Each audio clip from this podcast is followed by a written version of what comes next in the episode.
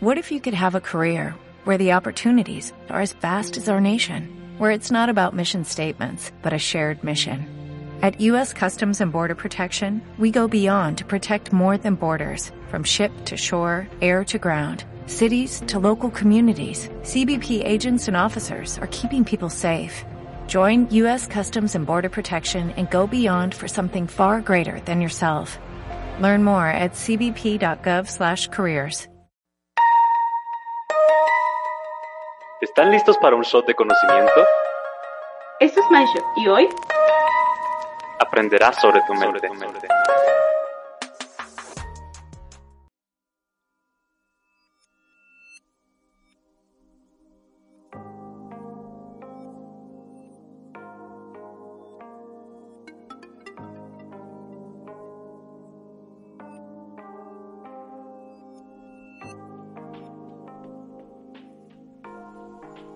Lady, ¿tú alguna vez te has preguntado el impacto que tiene la relación que tenés con tu paciente en, su proceso personal?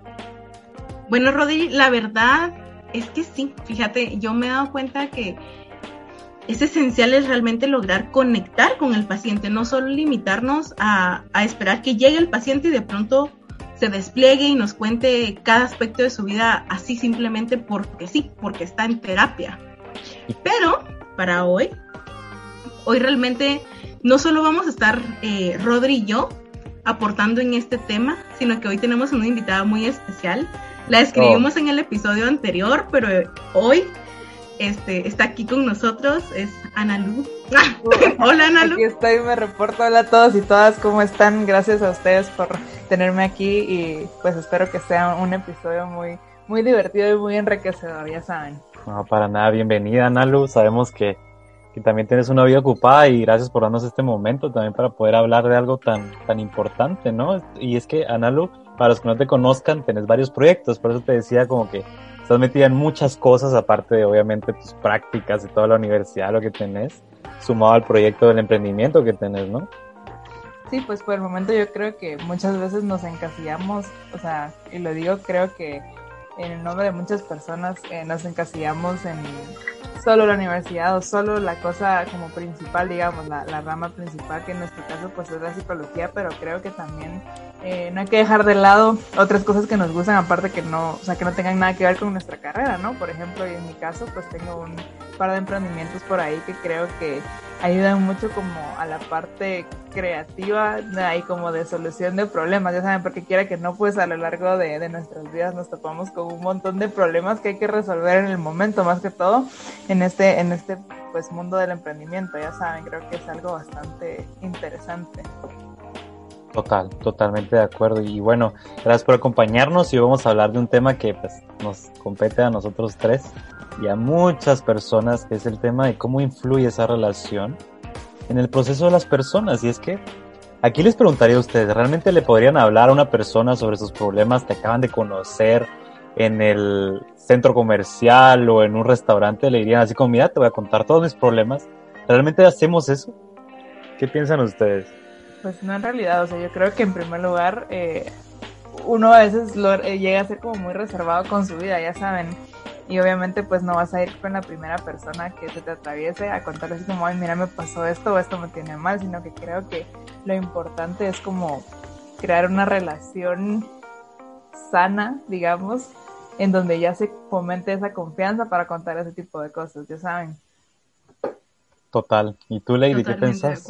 Bueno, Rodri, tú ya sabes que yo una vida bien peculiar, bien rara, bien única.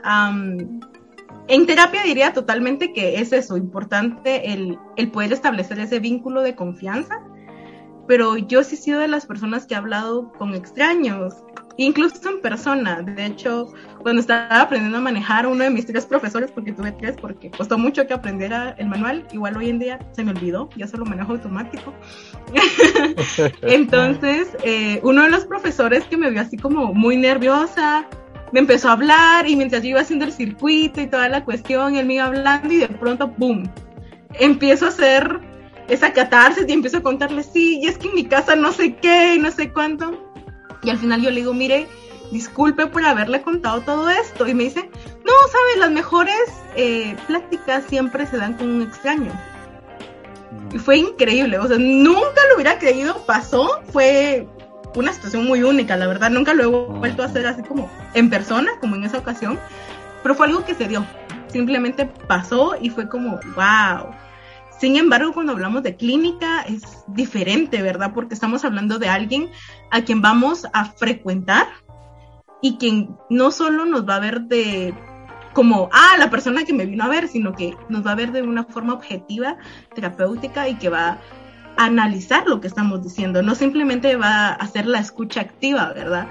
Que era como esto que mencionábamos en el episodio 3, si no estoy mal, que realmente ir a terapia no solamente es hablar, Claro, es fundamental, pero no es solamente eso.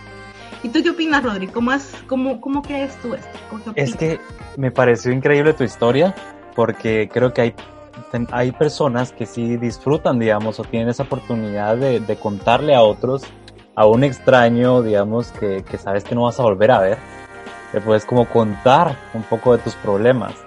Ahora, con el tema de cuando vas a la clínica, yo creo que es muy distinto. Ahí es cuando entras y tenés el miedo a ser juzgado, no sabes qué esperar y es como, bueno, le voy a contar a un desconocido todo lo que me ha llevado a este punto, todos los problemas que tengo, cosas muy personales.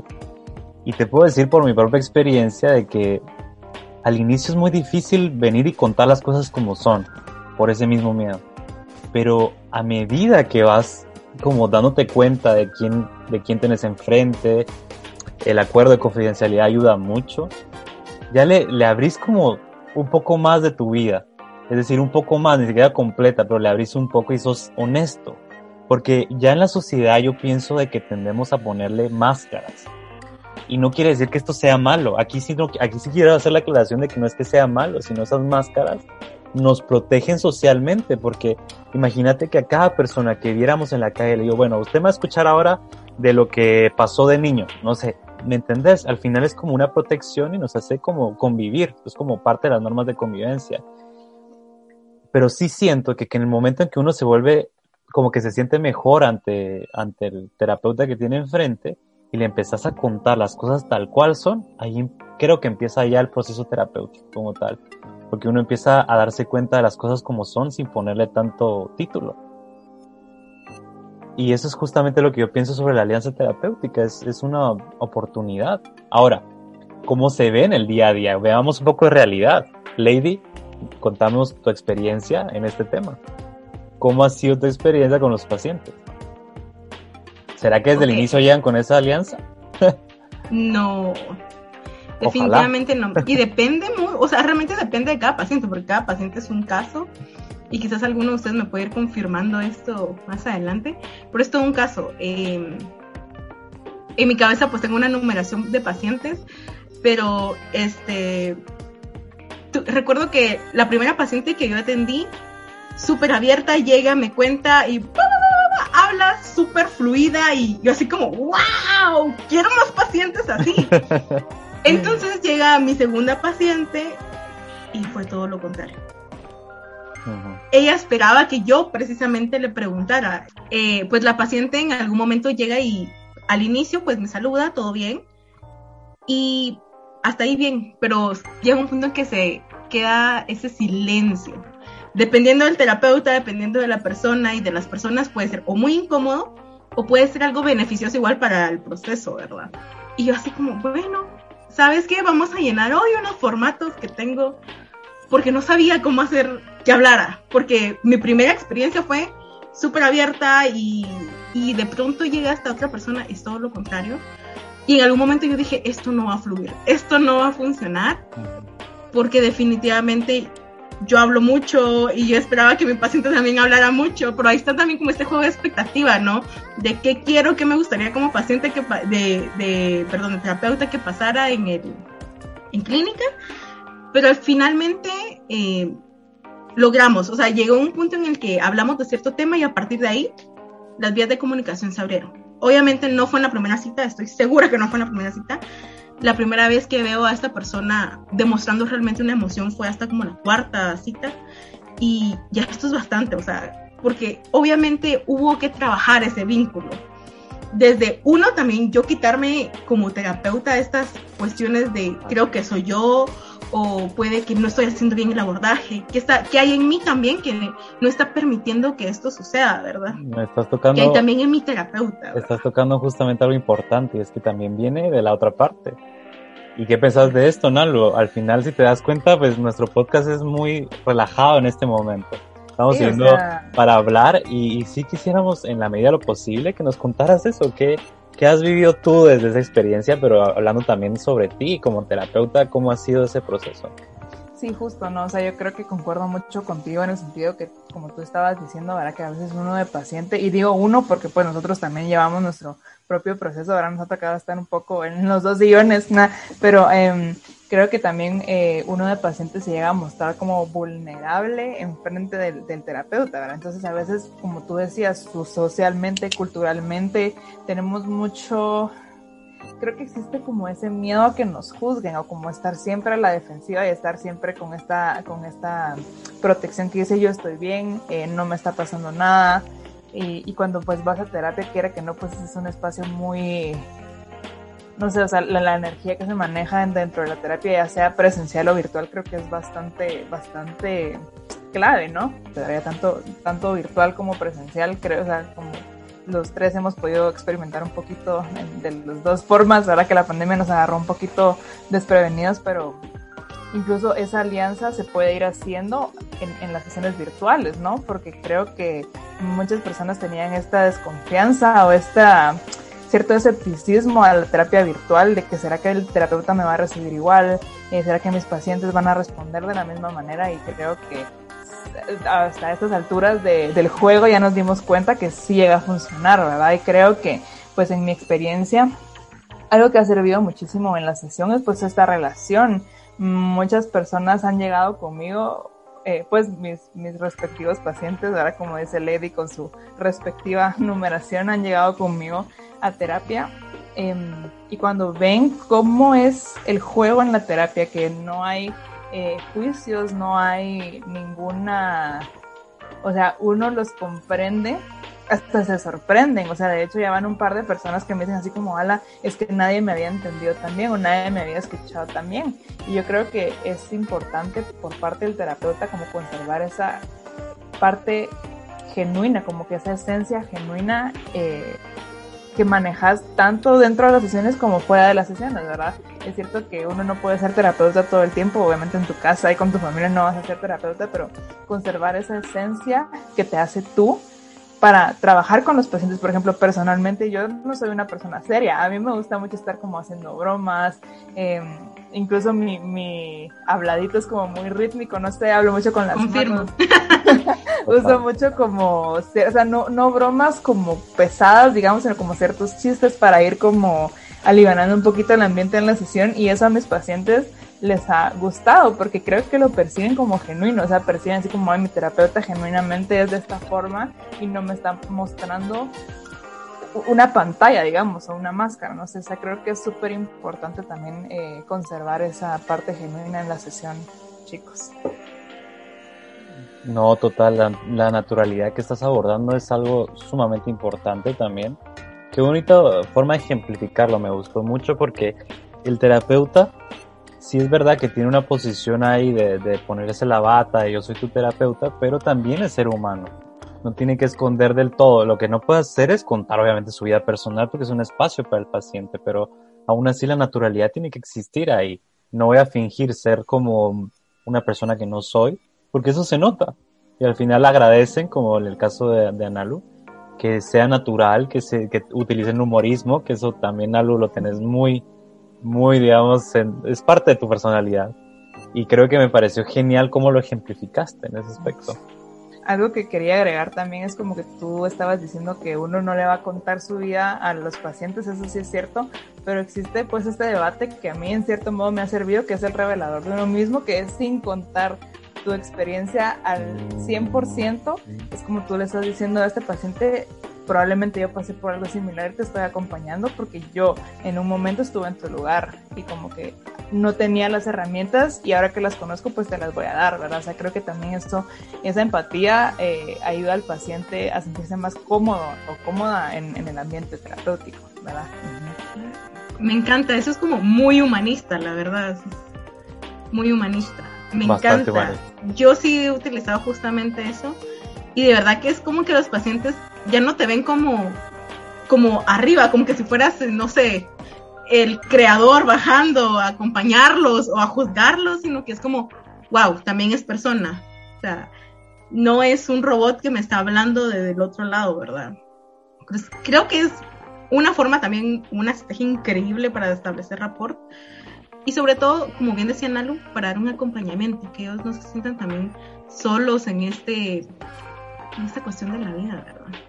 Pero tú, Rodri, ¿qué opinas? Porque tú llevas como una rama un poco más directiva, un poco más objetiva, como muy...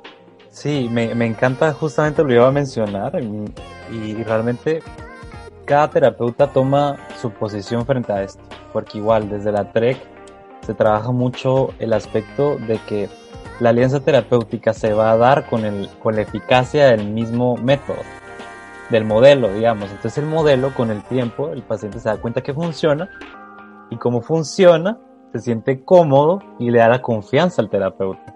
Muy distinto a, realmente buscarlo activamente. No quiere decir que sea mejor ni peor, simplemente es otra forma de hacerlo.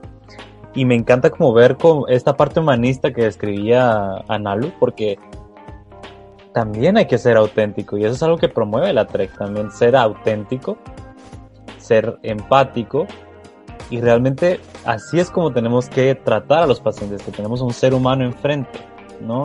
Y es que, por ejemplo, esto suele suceder mucho con los, con los médicos, ¿no? Vas al médico, te recetan algo y es como, bueno, te vas, ¿no? Y uno tiende, y no es la primera vez, digamos, que lo escucho en, en, varias personas, digamos, que es que es muy frío el médico, no te pregunta cómo te fue, no, no te pregunta absolutamente nada, sino es directo en lo que tiene que hacer. En la psicología no puede pasar así, porque las personas te comentan aspectos muy personales.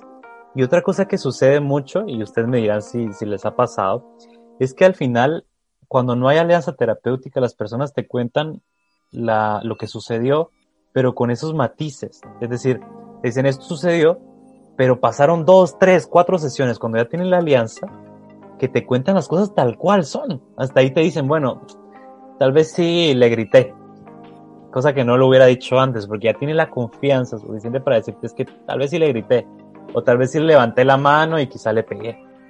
Ahí eso no te lo van a decir desde un inicio porque tienen esta desconfianza de que eso traiga consecuencias.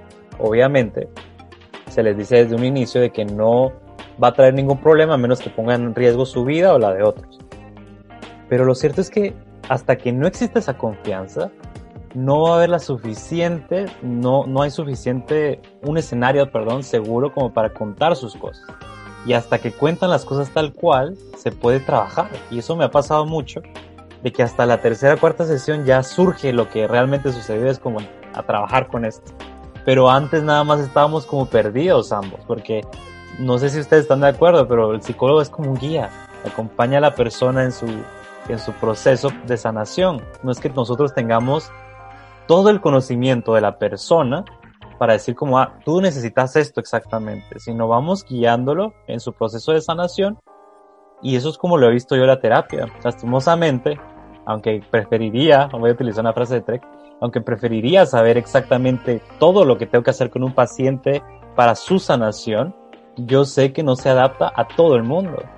Tiene que ser un proceso personal y tenemos que conocer toda su historia. Ahora, ojalá, pero no es así. Entonces, como que cada persona es un mundo, tenemos que explorarlo, guiarlo hacia su sanación, pero no tenemos que esperar que la primera sesión ya nos cuenten todo, ¿no? Lastimosamente, porque si no sería más sencillo, ¿no? No sé qué piensan ustedes, tal vez.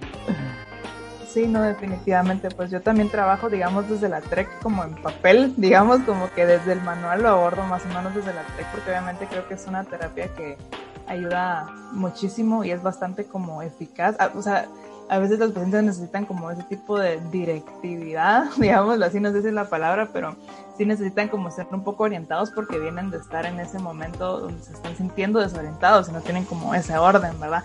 Pero algo que he aprendido y creo que no está en los libros ni en los manuales es como que, que no todo está escrito en piedra, ¿verdad? O sea, que no todo está escrito en piedra porque me ha pasado y, creo que más en este contexto como de pandemia, no de la pandemia per se, sino como que hay tantas como crisis, digámoslo así, o tantos eventos inesperados que obviamente pues no se le puede decir al paciente así como, ay mira, ahorita no me hables de lo que te acaba de pasar y vamos a seguir con el esquema que tenía preparado, ¿verdad? Yo creo que por lo menos así, por lo menos una vez, todos mis pacientes me han llegado con un episodio así, ¿verdad?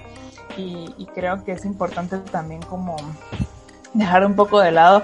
Eh, ahorita pues por el, punto en el que nos encontramos, ¿verdad? De la, de la carrera, es un poco, un poco complejo como decir, ahorita no voy a seguir un cronograma, pues porque obviamente es algo que nos están solicitando, pero no me ha dado tanto miedo salirme de ese cronograma con tal que la persona que tengo enfrente se sienta cómoda, se sienta como atendida, ya saben.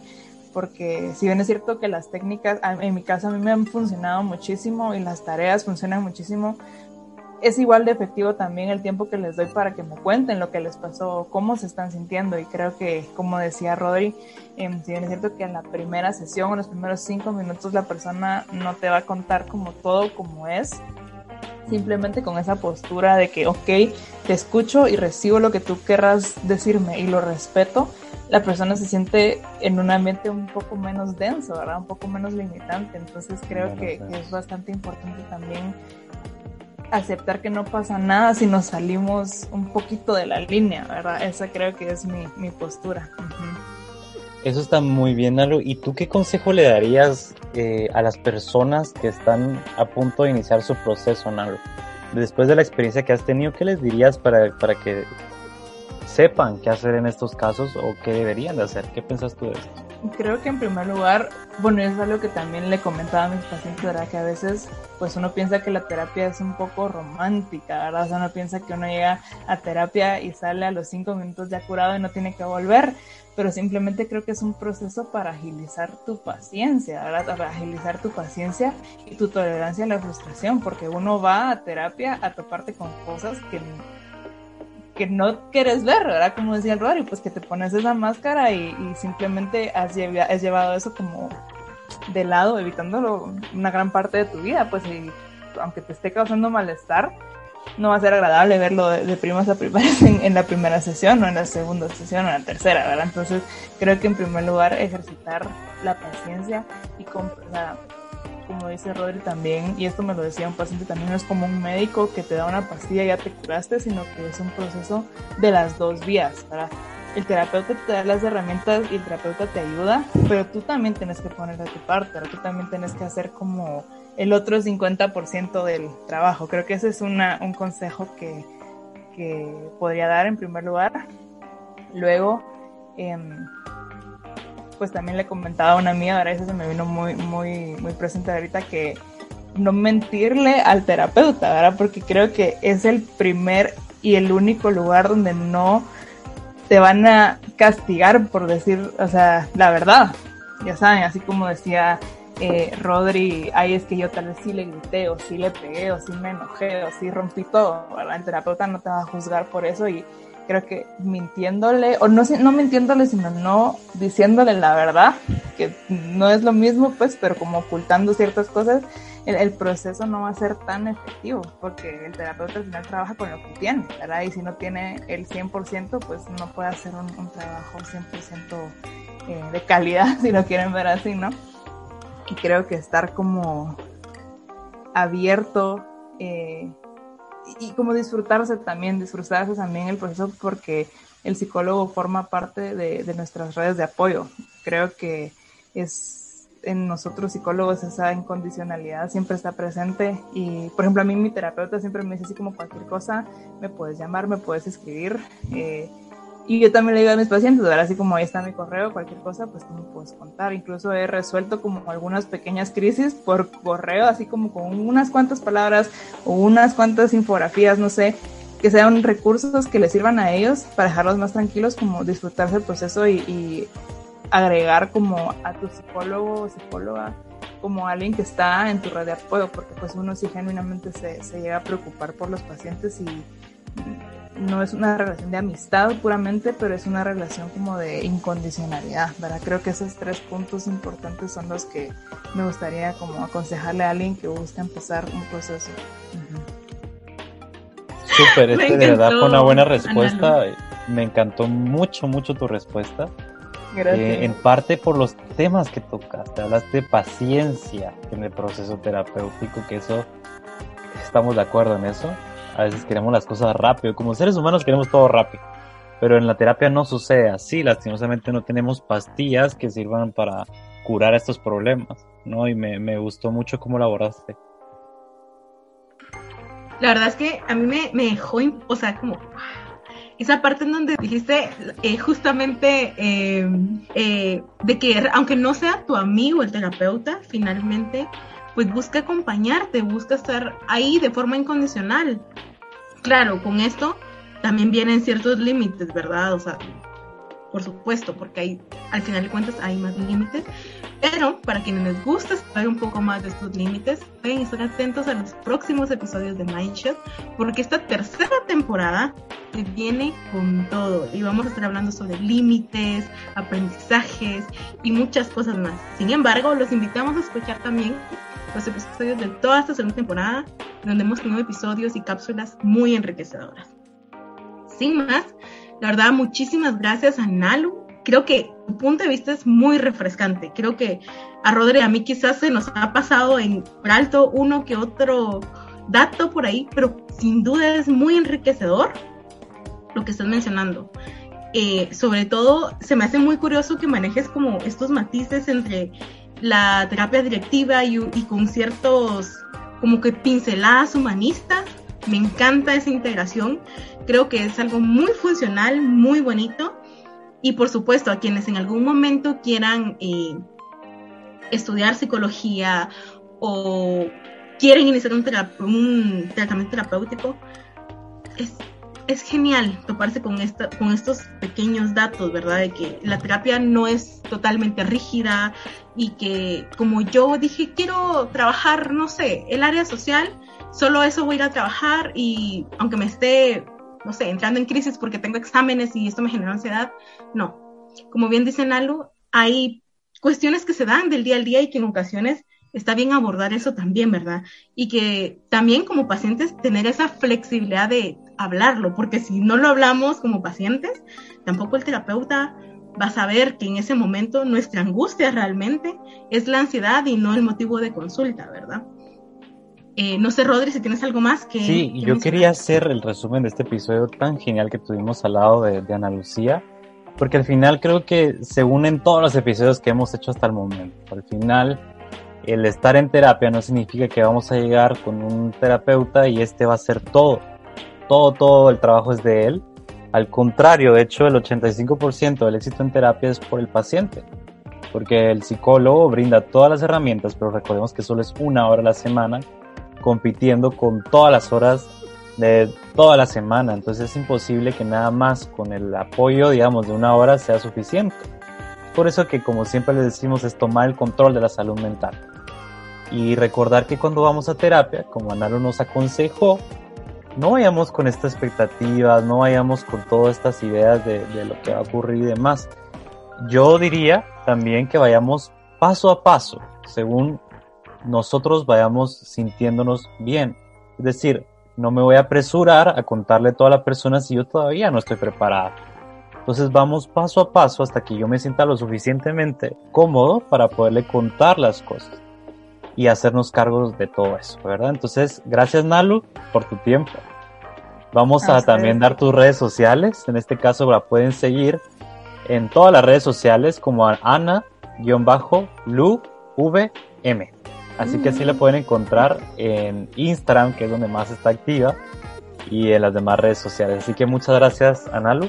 Gracias a ustedes también. Creo que, que valió la pena como platicar de esto, ¿verdad? Y creo que va a ser de mucha utilidad a las personas que, que nos estén escuchando. Sigan escuchando el programa y pues también conmigo se viene un, un proyecto ahí que, que, estoy trabajando, pero todavía no, todavía no es, no es seguro, ¿verdad? Pero los mantengo actualizados ¿no? y gracias a ustedes dos pues también por la invitación y este espacio, chicos. Nos dejaste con la. Esperamos próximamente, Nalu. Con la, con la expectativa, exacto. Y bueno, Lady, como siempre, gracias por, por acompañarnos aquí y por, por hacer este podcast tan, tan genial, compartiendo tu conocimiento.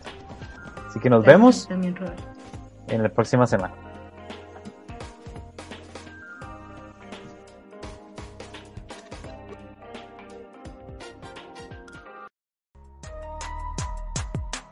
¿Quieres conocer más? ¿Más? ¿Más?